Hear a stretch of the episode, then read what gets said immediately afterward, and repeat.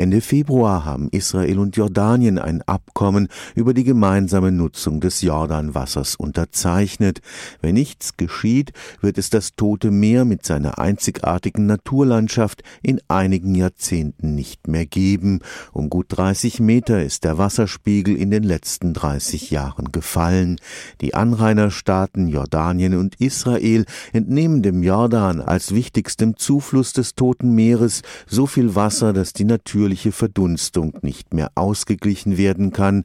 Das konnten die Messungen der Karlsruher Metrologen jetzt erstmals nachweisen. Durch unser Messequipment haben wir festgestellt, dass die Verdunstung in der Größenordnung von 1,3 Meter pro Jahr liegt und dass dieser Wert mit dem übereinstimmt, was wir auch an Sinken des Meeresspiegels des Toten Meeres messen. Dr. Ulrich Korsmeier arbeitet am Institut für Metrologie und Klimaforschung am Karlsruher Institut für Technologie.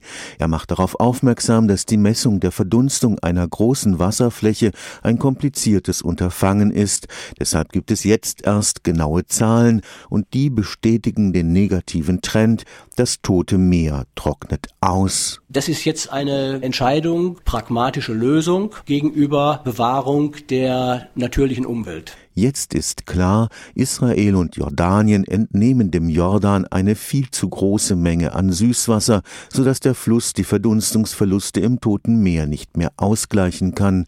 Die industrielle Gewinnung von Salz als Düngemittel gefährdet seine Existenz zusätzlich. Das wird so betrieben, dass das Wasser in den Süden gepumpt wird, in flache Verdunstungsteiche. Und nachdem das Wasser verdunstet ist, kann dann das Salz entsprechend gewonnen und aufbereitet werden. Eine geplante Pipeline, die Seewasser vom Roten zum Toten Meer pumpen soll, ist sowohl politisch als auch wegen möglicher Auswirkungen auf das Ökosystem umstritten.